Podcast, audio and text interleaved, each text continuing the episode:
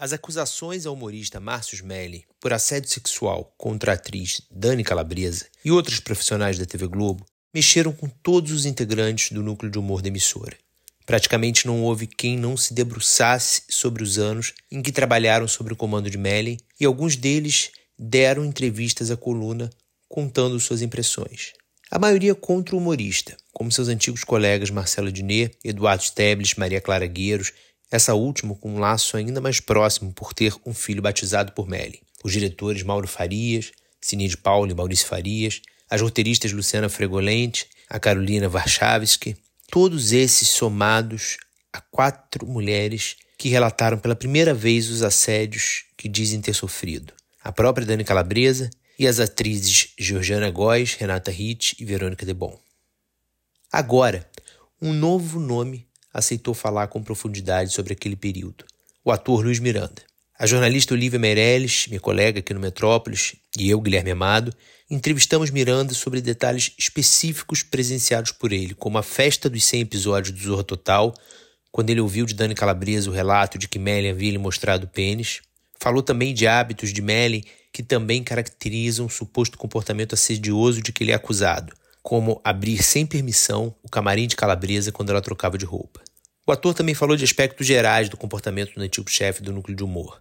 Luiz Miranda lembrou do costume que Mellen tinha de sempre elogiar características físicas das atrizes e o gosto por articulações de poder, em mais uma descrição como a feita pelo diretor Maurício Farias em entrevista pra gente, em que também foi descrita uma relação complicada do humorista com poder.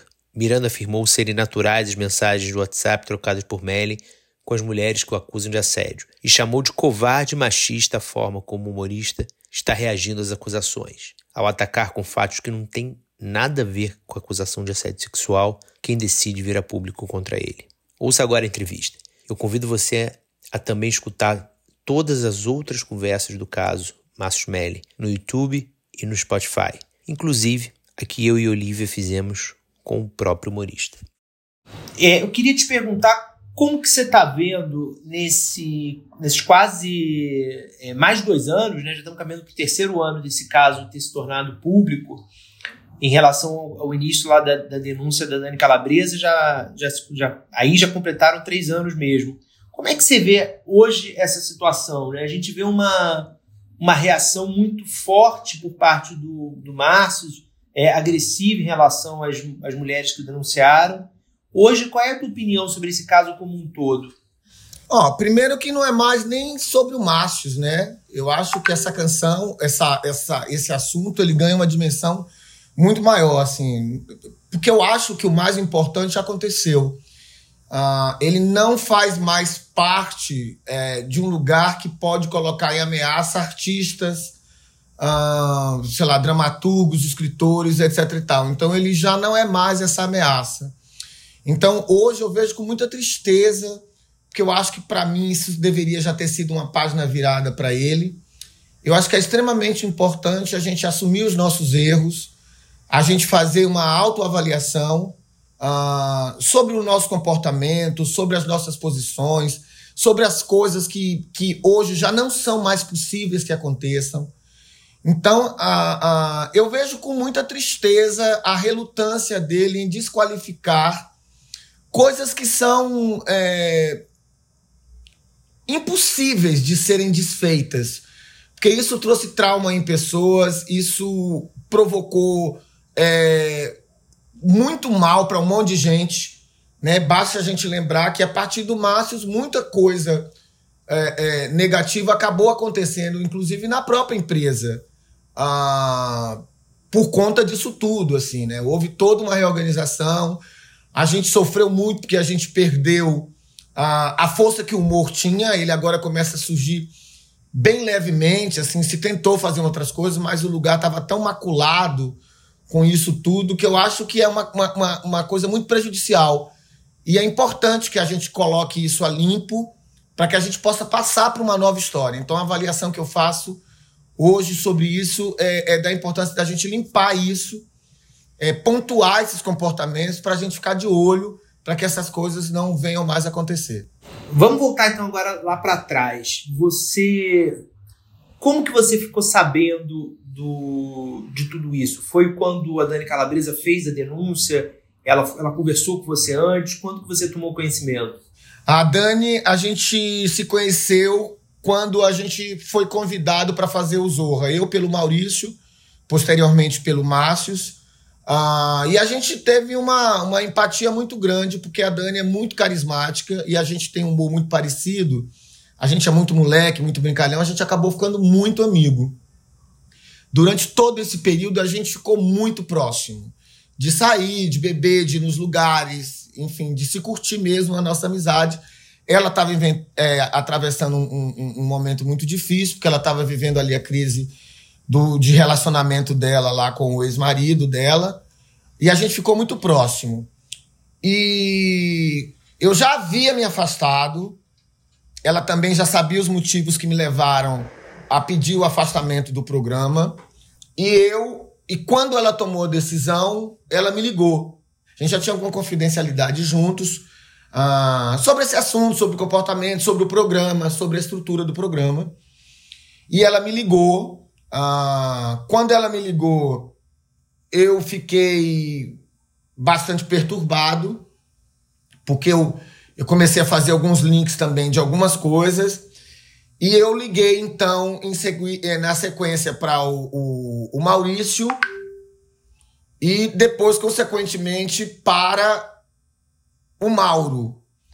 Para tirar umas opiniões sobre o assunto, porque eu queria entender ah, se aquilo partia de uma coisa que era um. Eu sou bem, vou ser bem sincero aqui, que era uma queixa dela, porque ele tinha tirado o programa e ela estava chateada, ou se de fato, realmente, a, a coisa do abuso sexual é, fazia parte, porque a gente entendia ali na, naquele momento como uma brincadeira. Mas depois eu pensei assim, pô, uma brincadeira se fosse comigo, com com os outros que faziam parte do elenco, mas quando é chefe é a coisa mais complicada, né? E, e, porque realmente naquele momento se apresentava um maço que eu não conhecia, que estava com muito poder. E aí, aí foi nesse momento especificamente que eu entendi e eu me pus à disposição de o que eu sabia e o que foi por ela contado, eu poder contribuir com a verdade.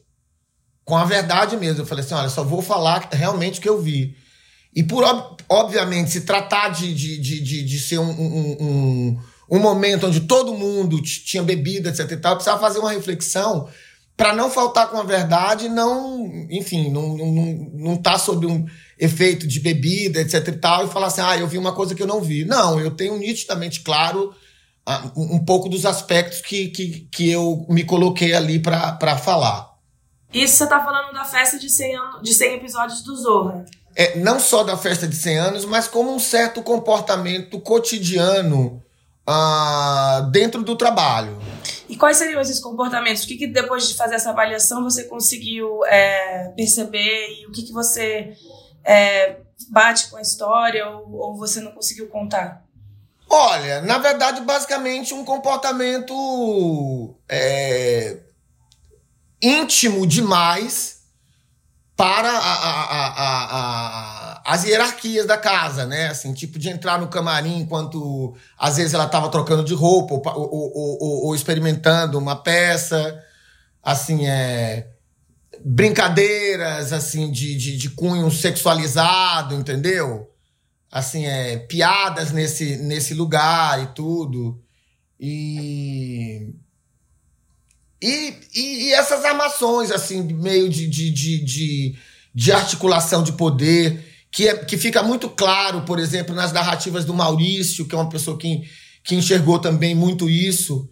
É, mas é muito maluco, porque quando a gente está no ambiente de trabalho, a gente não tem essa leitura, né? E assim, a presença dele no set, é, é, é, é, naquela coisa toda, a gente não tem muito essa leitura, porque o Márcio sempre é uma pessoa que foi muito, muito simpático, fazia tudo com muita simpatia, com muito. É, você não percebe isso, assim. Uh, então, basicamente, eu, eu quero contar o que aconteceu comigo. Uh, depois de um determinado momento dentro do programa, eu que dividia a minha presença com outras coisas que já haviam sido acordadas, num primeiro momento com o Maurício, tudo transcorria muito bem dentro da normalidade, dentro daquelas coisas que a gente tinha se, tinha se proposto. O que, que eram essas coisas? Era que ele, que eu faria o Zorra, mas eu também faria as outras coisas, porque no Zorra, como tinham muitos protagonistas, era muito lógico que a gente pudesse dividir, que a gente pudesse dobrar. Uh, isso era perfeito, mas é óbvio que tinham coisas específicas para cada ator porque partia muito do humor dele, do jeito de fazer daquele ator. Então, uh, durante esse período que o Maurício estava lá no, no, trabalhando com a gente, tudo era muito legal, tudo acontecia. Eu não tinha choque de nada. Aí, depois de um determinado momento, com o afastamento do Maurício, que ele me confidencializou também na época, que eram algumas divergências, às vezes um pouco com o próprio Márcios, é, porque eu perguntei para ele quando ele se afastou o que tinha acontecido, porque eu tinha uma proximidade com o Maurício já de ter feito alguns trabalhos anteriores. Então, uh, aí eu falei, nossa, que chato, que pena. Ele era muito poderoso, a coisa estava andando bem, não tinha do que eu também ficar sobressaltado com o afastamento e desligamento do Maurício. Uma vez que também estava lá o irmão dele, Mauro, que foi o meu primeiro diretor com quem eu trabalhava anteriormente. Aí eu percebi, por exemplo, um trato que era uma diminuição do meu potencial de trabalho, quase como uma punição por conta das demandas que eu tinha fora. Assim, é, esperar muito para gravar, sendo colocados em papéis muito inferiores do que eu poderia fazer, figurando muito nas coisas, uh, não tendo tempo uh, e gravando em dias que me impossibilitava ir para minha casa, porque eu tinha um acordo de voltar para minha casa. E aí eu comecei a, pois, a perceber um certo boicote no meu trabalho. Uh, culminou, por exemplo, com um dia que eu, sempre muito inventivo, dando ideia de coisas, eu tive uma ideia de fazer um número, que era um número que eu brincava muito, sobre streams que aí virou uma moda de fazer muitos streams, e eu brinco muito porque eu tenho personagens que falam baboseiras em outras línguas, e brinca com isso, como achei ele tudo, e eu, eu brincava muito, assim, ah, você viu tal série, Troll Night from Brilliant, Hide and Sealed for Hand, e aí se escreveu um roteiro para isso, e eu tava ali na, na meio coisa, e aí no dia daquela reunião lá com o elenco e tudo, eu tive a surpresa de, de ver um outro ator sendo chamado por ele ou pela redação para ler uma piada que era minha. E aí todo mundo achou meio estranho e tudo, enfim. E ali, para mim, já sinalizava que tava, tinha algum defeito. Tinha algum defeito rolando ali comigo. Aí eu confidencializei, assim, às vezes com outras pessoas que alguns também que tinham demandas como, como a minha também vinham sofrendo isso também por parte da redação. Eu às vezes ficava meio inseguro se era por causa da direção. Eu não sabia de onde vinha isso, assim. Até que chegou num cúmulo para mim que eu fiquei muito incomodado e assim e bastante humilhado ali de fazer aquele trabalho.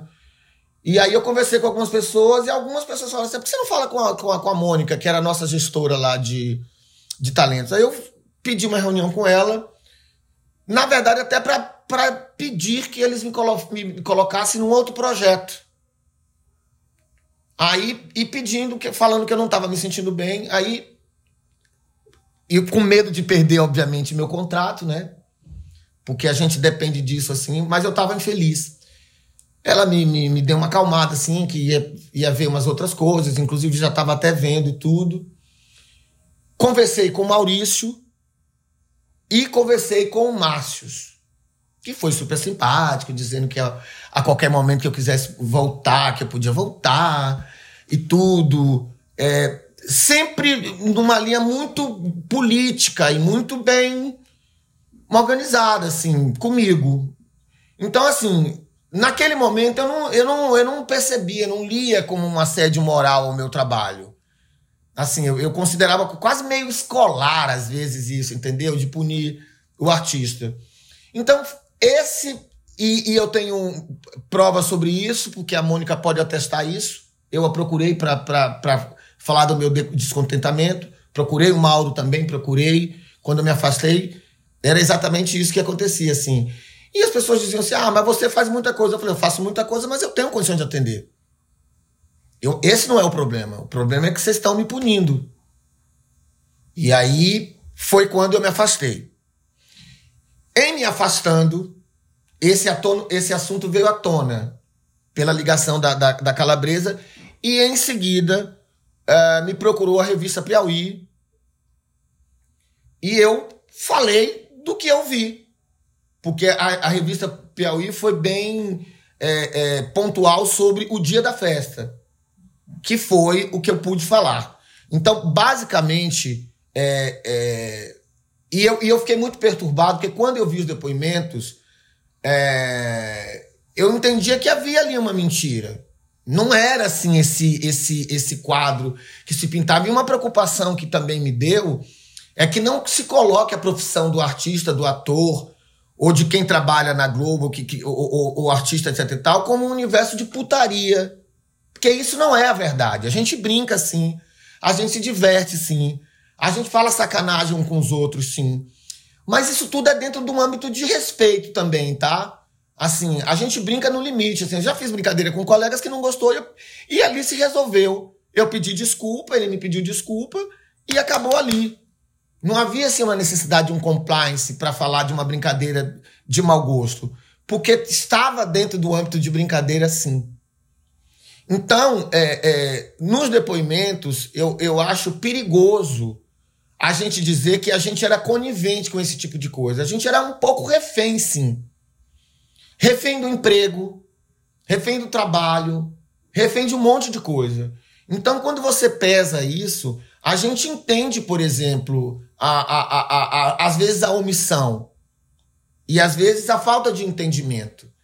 E e muitas coisas se abriram na minha cabeça também para entender o que eu vivia naquele momento.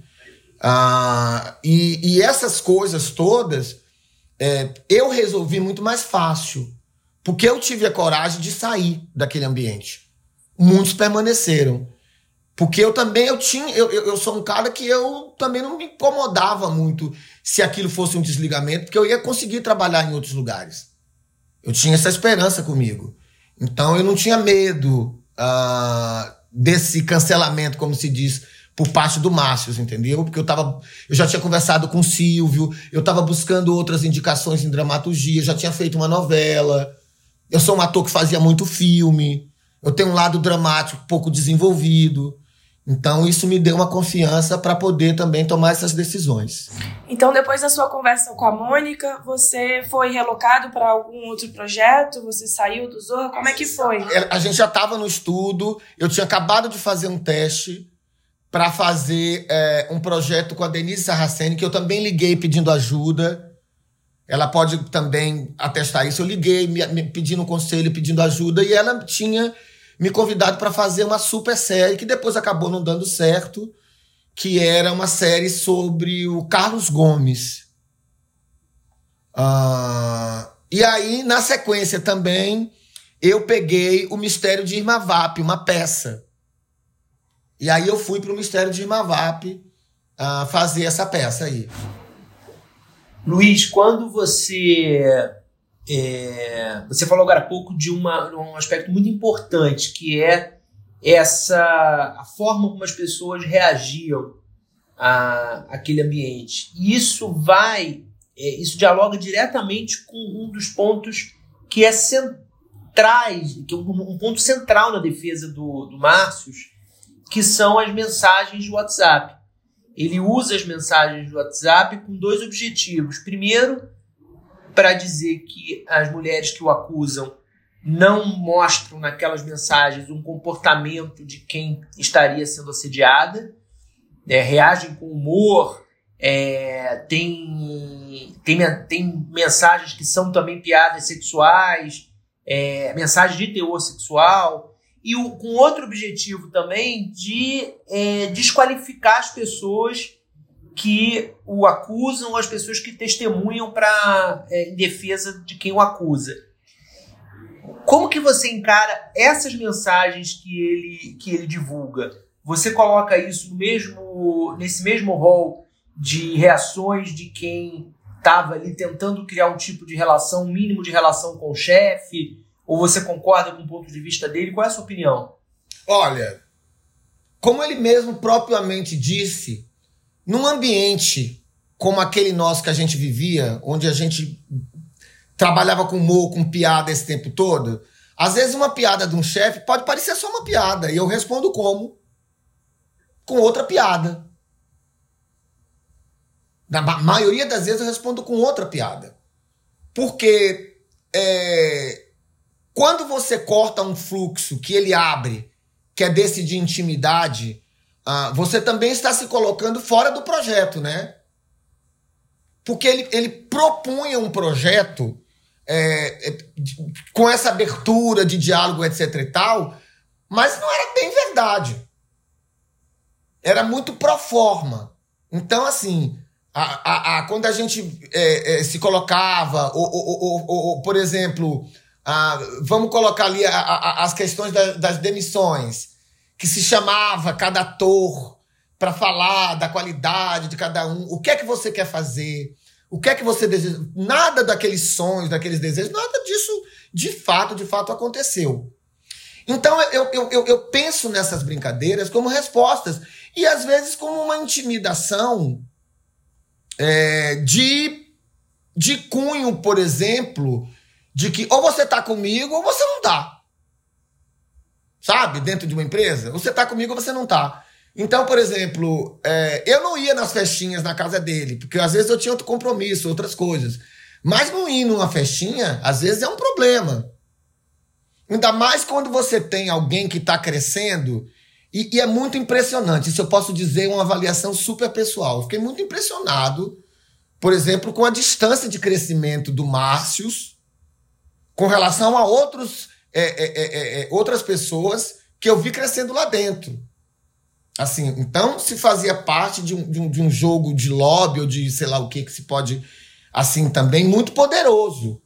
De uma aproximação que não é uma, aproxima, uma aproximação comum de, de, de, de. Como é que eu posso dizer? De condutores, assim, diretores mesmo para começar a dirigir ou para começar a escrever, as pessoas ralam muito. Obviamente, quando você tem muita intimidade, ou quando você tem muito acesso. Por exemplo, eu, eu durante esses 18 anos que eu estava lá dentro, eu nunca consegui uma oportunidade ou me sentia no, no, no lugar correto para poder marcar uma reunião com uma chefia. Porque havia-se ali também uma coisa que assim, não, você é coadjuvante, você é, você é elenco 2. Você não tem esse poder de chegar lá e marcar reunião com a Mônica Buquerque. Mas aí as pessoas me falam assim: a Mônica é diferente, a Mônica tem um ouvido mais aguçado para todo mundo, para os sonhos e tudo. Isso me, me, me levou para lá. Então, e assim, e a Mônica é uma pessoa divertida. É óbvio que ela. Que, é, é, é, é, eu brinquei com ela. Nada das brincadeiras que se brinca com Márcio, obviamente, num outro lugar. Porque era uma pessoa a gente contou piada, a gente se divertiu. Então, assim, é, é, é, é comum que nós, artistas, falemos um com os outros de uma maneira mais despojada mesmo. Quando eu vou para uma reunião com um empresário, ou quando eu vou discutir um business, ou uma produção, ou um patrocínio com um empresário, eu tenho que medir o, o meu linguajar.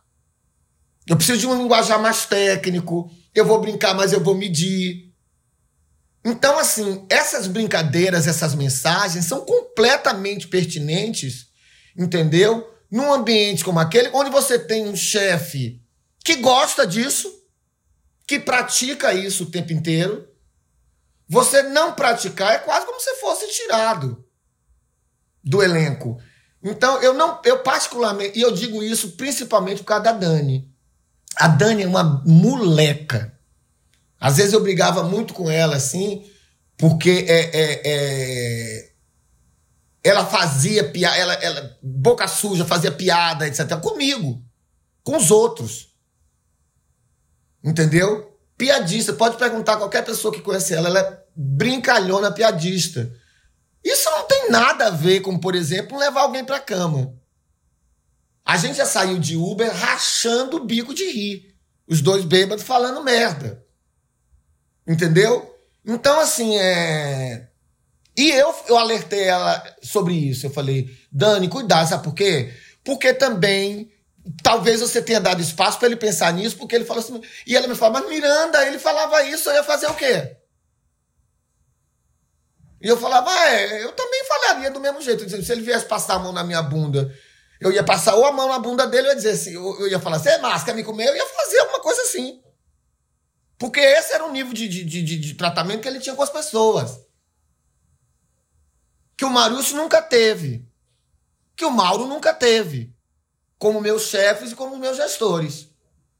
Fazia sim piada com o Maurício, fazia sim piada com o Mauro mas nunca peguei na bunda do Maurício, nunca peguei na bunda do Mauro. Isso eu acho que é de personalidade. Então, assim, é, é, dizer, é, como o próprio Mauro falou, assim, o Maurício falou, e o Mauro também, que é casado com atriz. É, você pode se envolver num ambiente de trabalho.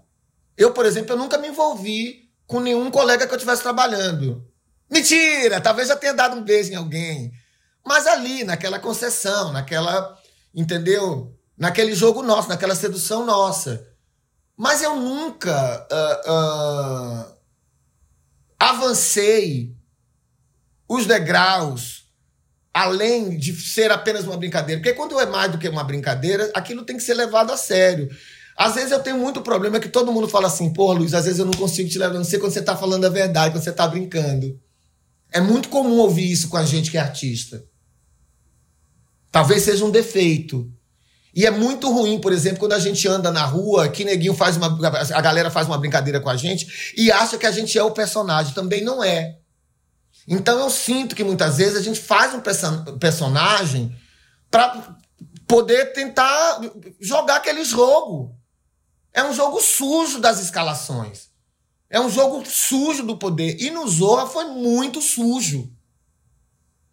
Muito sujo mesmo assim, de dar ascensão e dar lugares a, a, a pessoas por puxa-saquismo. Eu nunca gostei de lobby. Quem conhece minha trajetória de carreira sabe que eu não sou lobista, eu não faço média com ninguém. Eu só entrego o meu trabalho. E ponto. E depois, se eu quiser tomar uma cerveja, eu tomo, mas eu não me obrigo a isso. E com a relação com o Márcio, eu não me obrigava. Primeiro, porque a, o grande respeito que eu tinha era por Maurício que foi o cara que me convidou, e quando ele saiu, eu já esfriei. Porque eu sabia que tinha um jogo assim, meio dele, uma, uma, uma mistura que era para mim era meio, meio antiprofissional, assim, sabe? Assim, de umas misturas, assim, de, de, de, de umas relações muito, muito próximas num ambiente de trabalho que tinha poder, que tinha dinheiro envolvido. Tinha salário no meio. Entendeu? Então, assim, quando eu comecei a perceber um pouco aquela sujeira daquele lugar, eu caí fora. Essas relações dele eram estranhas com homens e mulheres ou era só com mulheres? Olha, eu não posso dizer com relação às outras pessoas, é, porque particularmente dessas outras aí, são quatro ou cinco que eu, que eu via acontecendo no mesmo ambiente. Assim, primeiro com mulheres, né? Essa coisa dos, do, dos excessos de elogios, as formas físicas, né? É... Com homem eram os homens que puxavam saco, entendeu? Gente que eu considerava uh, com trabalho. Posso medir a qualidade do trabalho nenhum, assim, é. Quando eu entrei lá, assim, eu entrei com um poder. Quando eu saí de lá, eu saí na merda, no zero poder. Então, comigo foi assim. Não sei se por causa da minha postura de ser gay, Entendeu? Então eu não confabulava com ele papinho de xoxota, nem de mulher, não, isso não tinha comigo. Entendeu? Nem papo de pinto, nem papo de nada. Minha é, meu, meu, meu, meu confábulo lá era com os meus colegas de trabalho, na intimidade do meu ambiente de camarim. que eu acho que, que é para ficar bem justo. Nem em cena havia esse excesso de brincadeira assim. A brincadeira normal ali da cena. para poder o ambiente ficar gostoso, que era o que a gente gostava. E a gente se adorava no início. Era maravilhoso. Então, é, é, é, é, eu posso dizer que depois de um tempo, depois da saída do, do, do ou, havia os queridinhos. Quem são, não faço questão de dizer também, não é da minha conta. Os queridinhos, que viraram os queridinhos. E depois ficaram os malfeitorinhos, né? Os que não. É, os que são difíceis de domar, sabe? Os que não toleram. Eu fui um dos que não tolerava algumas coisas e tolerância zero para abuso. Eu não sabia que era, pô, tá vendo? Se na época eu soubesse, teria metido ali um abuso moral, né? Mas não, na época eu não sabia e hoje também já tô é, é, já passou o tempo disso acontecer, entendeu?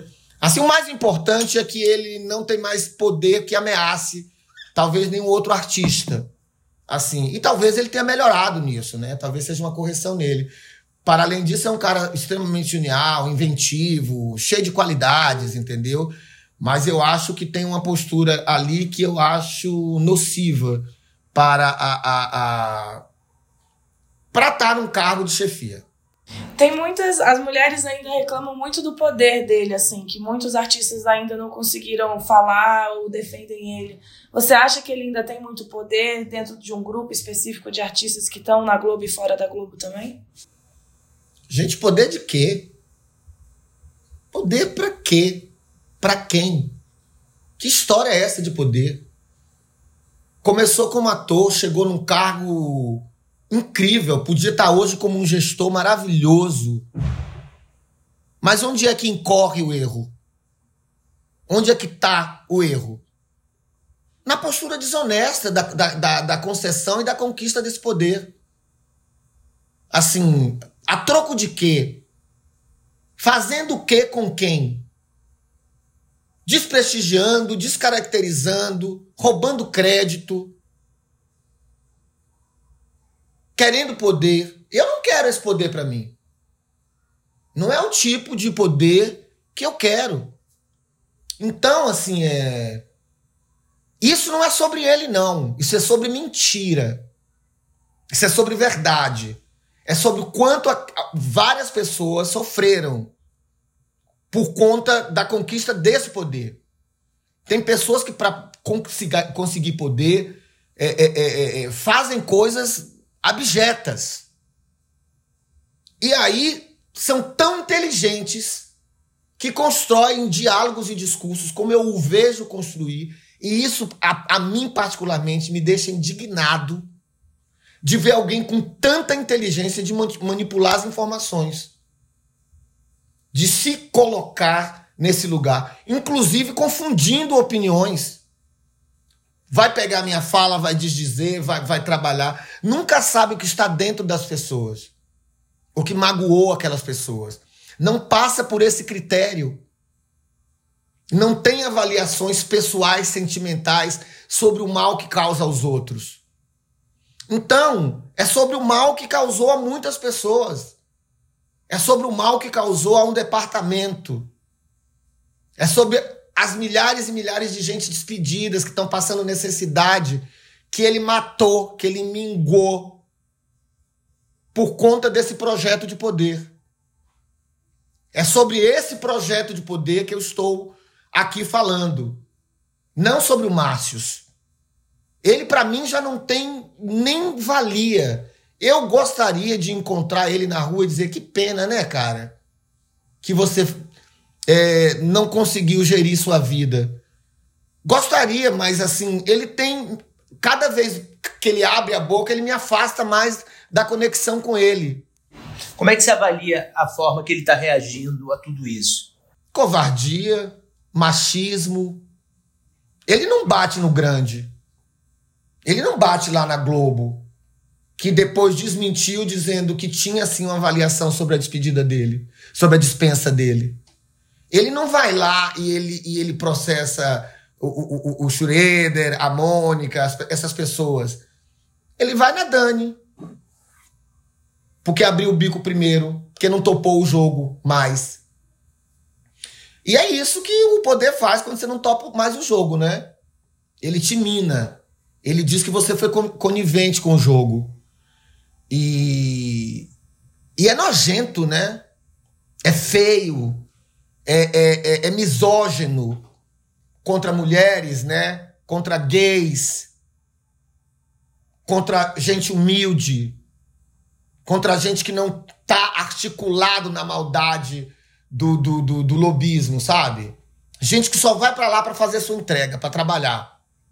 Você imagina a frustração para um cara como eu, que sou convidado por um diretor do nível do Maurício, ter que cruzar na minha trajetória com uma pessoa com esse potencial bélico, destrutivo, emergente de poder. Isso podia ter destruído minha carreira. Isso podia ter me apagado. Então, assim, salto qualitativo são poucas pessoas que conseguem dar. Tirar sua visibilidade tirar seu poder de alcance. Assistia programas que eu pontuava ali numas figurações de maldade. Não era por causa da minha qualidade de trabalho. Me fazia acreditar que eu não tinha qualidade de trabalho. Isso é perverso. Perverso. Isso dói. Maltrata. E e é feio, a gente tem que desarmar esse, esse potencial uh, uh, uh, que existe, sabe? E que foi comum durante muito tempo. É importantíssimo se falar disso. A gente não negocia essas histórias, tá? A gente fica ali vivendo é, é, é, é à mercê dessas pessoas. Precisa desarmar esse, esse plano de, de, de, de desqualificação da verdade, tá? Em prol de, de ainda continuar trabalhando. Ele, se tivesse ficado calado, ia continuar trabalhando. Mas não, tá, tá, arma um discurso contra si próprio. Fazendo com que as pessoas saiam da, da, da, da do seu anonimato para dizer desculpa, isso não é verdade, é feio. Me forçar a vir aqui a falar o que não é verdade que não era esse climinha. Que depois que o Maurício saiu, inclusive, ficou pior. E o Maurício me contou por quê. Na época. Porque eu pedi para ele que me contasse. E eu então comecei a entender. E foi isso que me fez sair. Aí queria falar um pouco sobre a festa dos 100, dos 100 episódios. É, o que, que você lembra daquele dia? Qual é a tua memória? Ah, nós fomos no Vizinha, ah, todo mundo muito animado, a gente adorava balada. E a gente sempre fazia as nossas, enfim. Ah, me lembro da gente beber muito, se divertir, ter uma bandinha tocando. O Salman deu uma canja e tudo. E me lembro que é muito curioso isso, né? Porque o Márcio ele não bebe. E tem um fogo como se estivesse bebendo, assim. Animado, para lá pra cá, conversando e tudo. Vinha, a gente conversava, se divertia. E eu vi, de fato, várias vezes ele perseguindo a Dani. E uma coisa que me chamou a atenção, eu até comentei com outras pessoas. Porque ah, é notório, todo mundo sabe, eles faziam um programa junto, ele e o Adnet. Ela estava em crise e eu via piadinha deles de cantadinhas. Nesse momento de crise. O que eu achava super cafajeste, né? Parecia brincadeira, mas eu achava super cafajeste, um momento delicado. Assim, isso é uma opinião minha. Isso aí nem. Enfim. Ah, e lá no Vizinha, é, ela tava com uma amiga, ah, que também não quis se pronunciar, etc e tal, biriró. Ah, ela, deu, ela deu entrevista pra gente, a Maíra. Já, já deu? Deu. Tá. A Maíra. É. Tá. Uma amiga nossa, fervida, a gente fervendo. Olha, eu digo a você, isso eu posso atestar e assinar embaixo. Eu sempre saí com a Dani. A Dani é uma porra louca, brincalhona. Mas eu nunca vi ela, ela chupando nem pegando ninguém em canto. Isso eu posso dizer.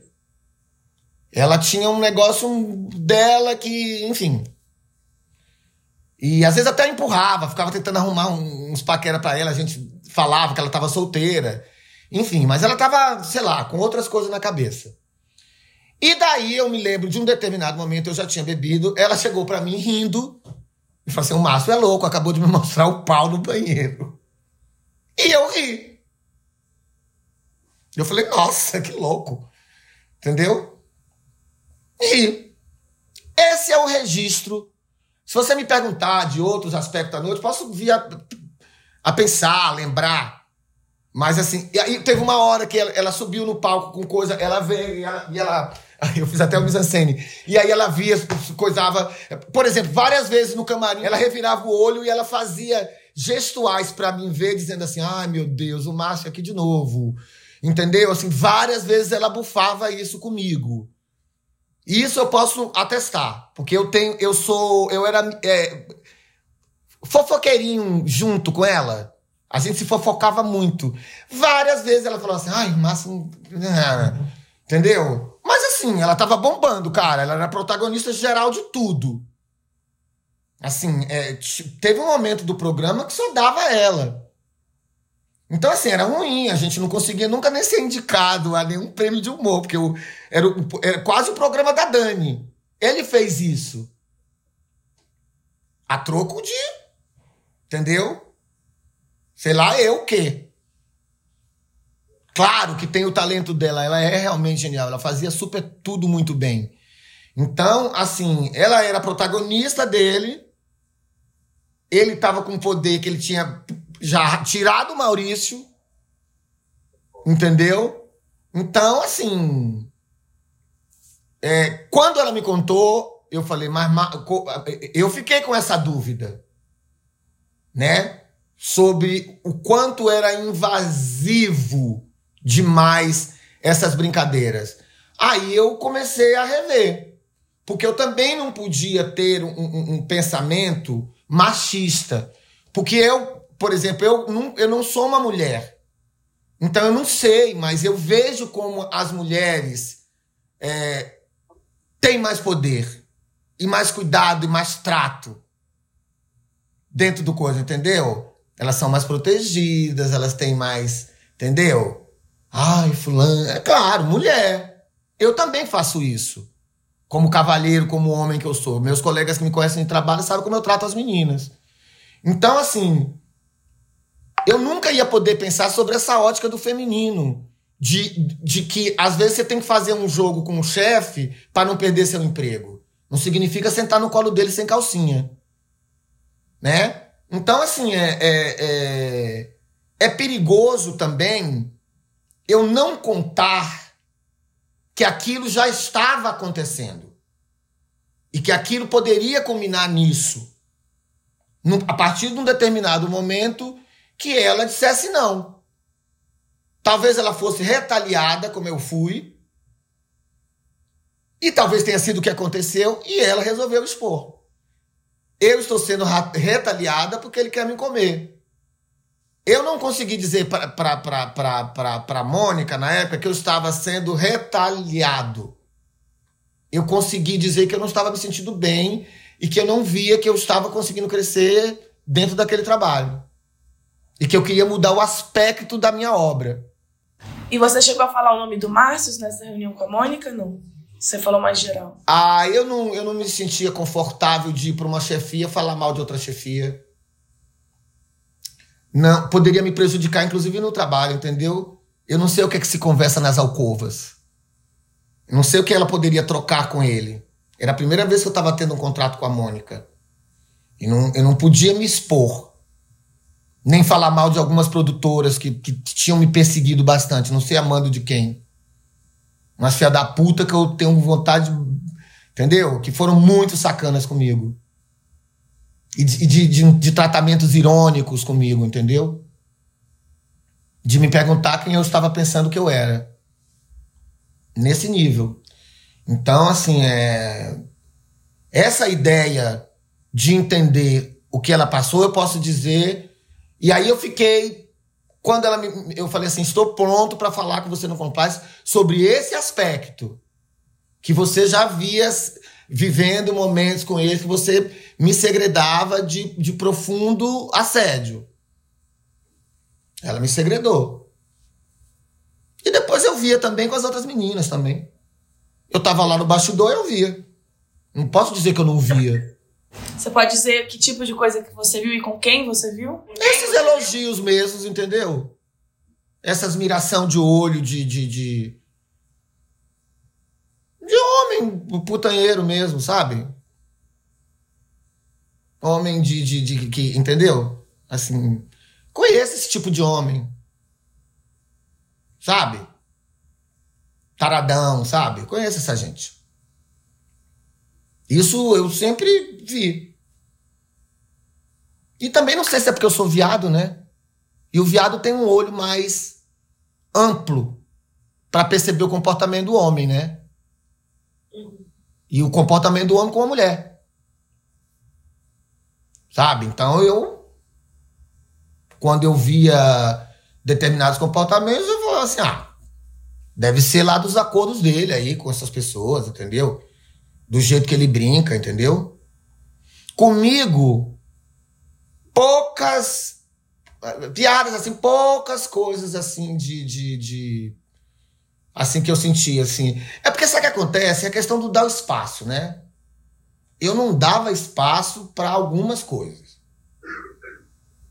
Então, eu acho que talvez quando eu me senti assim, eu a minha, a minha tendência foi mais sair pela tangente.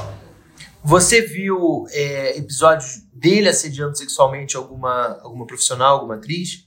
Ó, a gente tem que. O que talvez eu chame. O que, o que vocês chamem de assédio, ou que esteja configurado como assédio, para ele passa, passa a ser brincadeira. Ah, eu tava fazendo uma piada com ela. Eu tava sendo o chefe simpático. Elogiando uma atriz que tá bonita. Que tá gostosa. Tá linda, hein? Que espetáculo, hein? Fica bem de mini saia. Entendeu? Tá mais magra. Entendeu? Essas coisas você escutava sempre. Entendeu? E ali naquele ambiente. Esses elogios. Uh, é porque o que que acontece? Pode parecer mentira eu especificar um caso específico. De Dani trocando roupa e ele entrar, já aconteceu. Isso eu posso dizer. Eu presenciei. Ou ela no camarim com prova, já presenciei. Mas aquilo ali, eles faziam uma escolinha também, né? Juntos. Então, talvez tivesse ali uma, uma coisa que eu não maldasse muito, porque talvez é, é, ali estivesse o Márcios, ator. Mas, cara, quando você tem poder, se você separa o Márcios. Se você não consegue fazer uma separação total daquilo e daquilo, você não serve para gerir. Se você mistura os dois, você tem que optar, né? E, e, e, e, moderar entre a intimidade um comportamento que seja plausível para você ter as duas naturezas é, que estão ali regidas, né? O, o, o, mandante e ao mesmo tempo o feitor. E era isso que que parecia que era amizade, mas depois eu percebi que a amizade era o que eu tinha com o Maurício, que eu podia lá e discutir profissionalmente. Não para ir lá para receber tapinho nas costas e me chamarem para, entendeu? Para ir numa festa. Na festa a gente vai depois. Eu vou com os meus amigos. É... Mas isso também é para desmontar um ambiente tóxico que há em muitas empresas. Por isso que a fala é importante, entendeu? Para que as pessoas também entendam e não façam mais esses ambientes tóxicos. Sabe? De jogo de boicote porque o ator respondeu uma coisa mal, entendeu? Não é sobre o meu trabalho. Nem sobre a minha personalidade. Quer dizer, é sobre o meu trabalho, não sobre a minha personalidade ou sobre eu não aceitar é, é, gracejos ou brincadeiras ou não fazer parte de um, de um, de um, sabe, de um lobby ou de uma turma ou de uma panela. Então, assim, se a gente não desmontar isso, isso, isso vira uma, um, um, um, negócio que fica insustentável esses ambientes de trabalhar. Ainda mais o ambiente artístico. A gente está vendo aí várias denúncias de várias coisas, vários compliance abrindo, de assédio moral, de assédio sexual, de gente que convida, promete coisa querendo comer as pessoas, de testes de sofá. Assim, esse ambiente tóxico a gente tem que tirar. Porque aí a gente perde trabalho, porque não chama a pessoa porque é boa, chama porque é gostosa. E agora ainda tem isso porque tem seguidores. Então, assim, é uma luta pela um pouco de moralidade, sabe? Mínima. Sabe? Assim, porra, é muito amoral fazer isso. E depois ir para lá e justificar isso como, como inocente, como injustiçado. Sabe? Você queima um índio e depois você pede desculpa, você diz que confundiu com mendigo? A natureza do crime muda? Muda. O assassinato muda.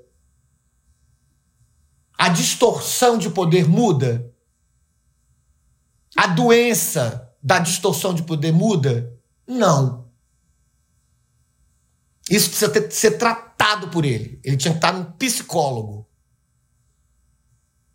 Tratando o grau elevado da sexualidade dele, tratando a prática de exercer poder é, é, dessa maneira. Se a gente entendesse que ele, que ele estava agora se tratando sobre isso, seria o que a gente ia, ia gostar de, de aventurar um dia trabalhar com ele de novo. Porque ele está tratado, isso é uma doença. Ele tem uma doença que precisa ser tratada. E é, é, é triste, é lamentável, é penoso ver um doente relutar contra a cura. É, é humilhante.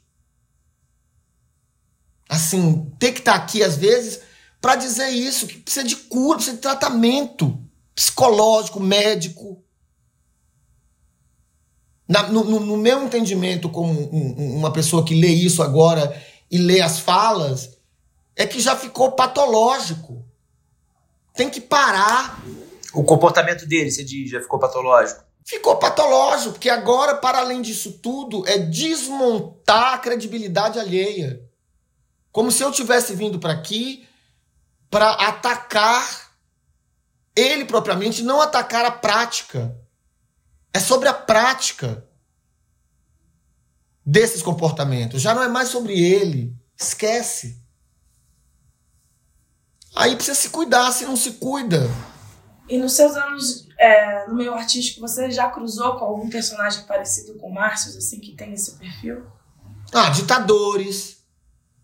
Mas ditadores, por exemplo, Babenco, que Deus o tenha, era um cara extremamente difícil. Quem? O Hector Babenco. Não tinha nenhum pudor a tratar, às vezes, os atores, gritava, jogava coisa. Fosse hoje, ele estava preso. Mas é um modelo antigo, sabe? É um modelo de comportamento antigo. Eu também nunca abri espaço para ninguém me tratar assim. Quando sobem a voz, eu é que paro. Então, eu acredito que nesse grau, com essa, com essa expertise, é a primeira vez. E eu nem sabia, hein? Eu só entendi quando eu vi a quantidade de gente que sofria.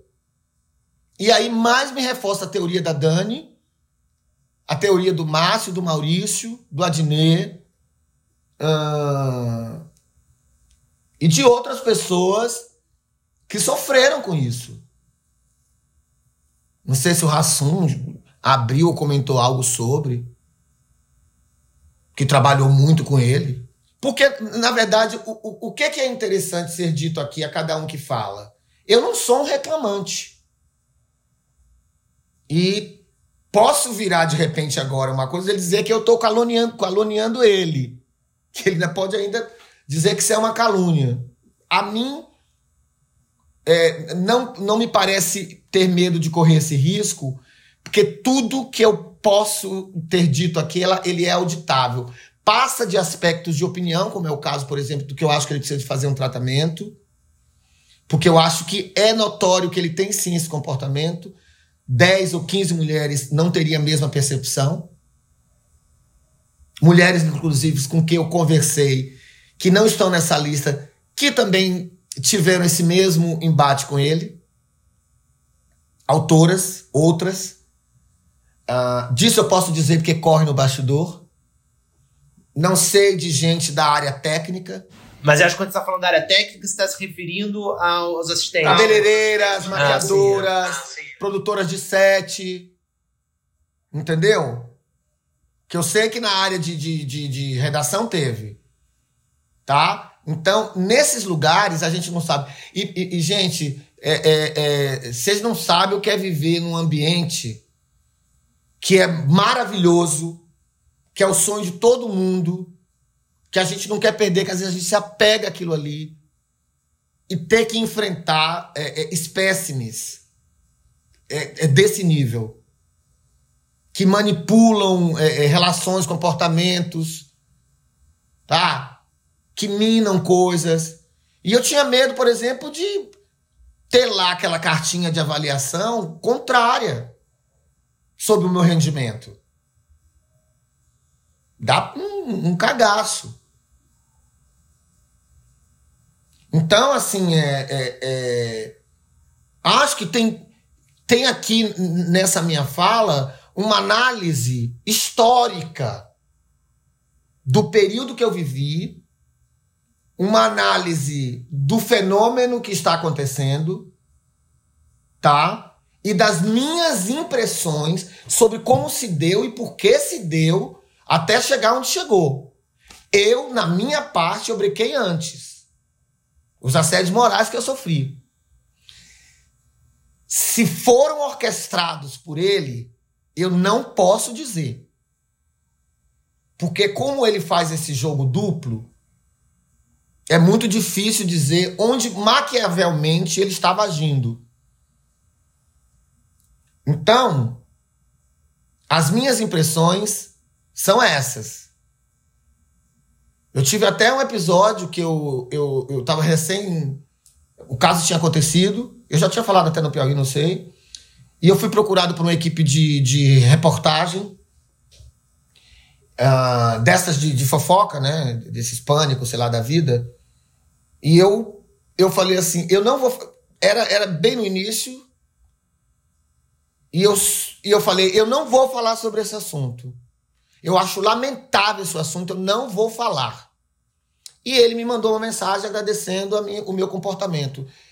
Da mesma maneira como ele agradeceu, eu também não queria falar, mas o comportamento dele me fez vir aqui falar. Eu só estou falando porque ele tem falado coisas que eu realmente me deixa muito indignado. Uma distorção do, dos fatos e de uma narrativa. Não é aquilo. Não é aquilo. Se a gente botar peso e medida ali, se a, a, as meninas tiveram é, é, é, um pouco de culpa porque responderam um WhatsApp, a gente vai estar tá limitando isso tudo por baixo. Se a culpa das meninas for uma, foi uma mensagem de WhatsApp ou um nudes, implorado, pedido, é, é uma sacanagem com o, o, o, o fato em si. Porque não dá dimensão do medo, da sombra que se vive. E os que, e os que puxaram o saco, que fizeram uma reuniãozinha para assinar carta dizendo que ele era no corpo. Por quê? Porque queriam garantir seu emprego. Eu já não dependia daquilo. Então, quando rolou essa cartinha, eu já tinha, ó, vazado, amigo. Porque eu não ia fazer parte daquilo. Porque eu não ia dizer aqui para vocês que eu não vi ele assediar as meninas? Ou que as meninas estão mentindo porque foram coniventes? Porque um chefe tem um comportamento X, diferente de outros chefes que têm comportamento Y, e está vivendo um caso de assédio moral e eu quero é, é, é, inocentá-lo porque aquilo é, interessante para mim profissionalmente. Eu não tenho esse lugar. Eu não consigo ter esse lugar. Então, a minha fala aqui hoje é: havia um ambiente, sim, que ele mesmo instalava, com as meninas principalmente, e também com o elenco, a cada um no nível, dependendo do comportamento de cada um. No que concerne ao meu nível, desses assédios morais e dessa diminuição do meu prestígio, que ele talvez tenha orquestrado, possivelmente, hoje, vendo os fatos, eu me afastei.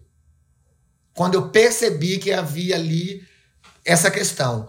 No que diz respeito aos assédios, alguns eu vi. E a Dani, de fato, falou comigo naquele dia específico da festa que ele mostrou o pau para ele. Tirem suas conclusões quem quiser. Em março de 2020, você deu uma entrevista para a Rede TV, Luiz, e, e, te fizeram uma pergunta sobre o Márcio Melling. Naquele momento, o Melling ainda era o diretor do Núcleo de Humor, né? E você disse que ele sempre te tratou bem e disse que ele já havia dados, dado as justificativas necessárias. Por que, que você disse isso naquela época? Eu acho que isso não tem nada a ver com o que está sendo dito, entendeu? Ah, porque isso aí era no início das coisas, entendeu? Acho que muita coisa foi apurada, muita coisa foi vista. E eu acho que é uma, um, um, outro lugar, entendeu? Assim, eu acho que a gente entendeu muito a partir da investigação, e eu falo isso muito com relação às coisas que o Maurício disse, entendeu? Que agora, ligando, me faz é, é, é, é, ter essa postura. Não é mudar de lugar, é realmente entender o que está acontecendo. Você tinha medo dele, Luiz? Alguma, alguma maneira de ser prejudicado profissionalmente? Porque ali, de novo, era março de 2020, não, as denúncias não tinham vindo à tona. É, quando você fala daquela maneira que ele tinha te tratado bem e tudo, era, era medo de ser prejudicado profissionalmente? Olha, eu acho que na verdade a gente não entendia o que o Márcio fazia. Só agora fica mais claro. Medo dele eu nunca tive. Ele não, ele não me intimidava, mas ele armava por trás. Agora dá para entender que era talvez ele que manipulava aquela galera toda. É, esse, esse, esse lado manipulador a gente não sentia porque era tudo trabalhado com muito cinismo e muita simpatia, né? Eu acho que era isso.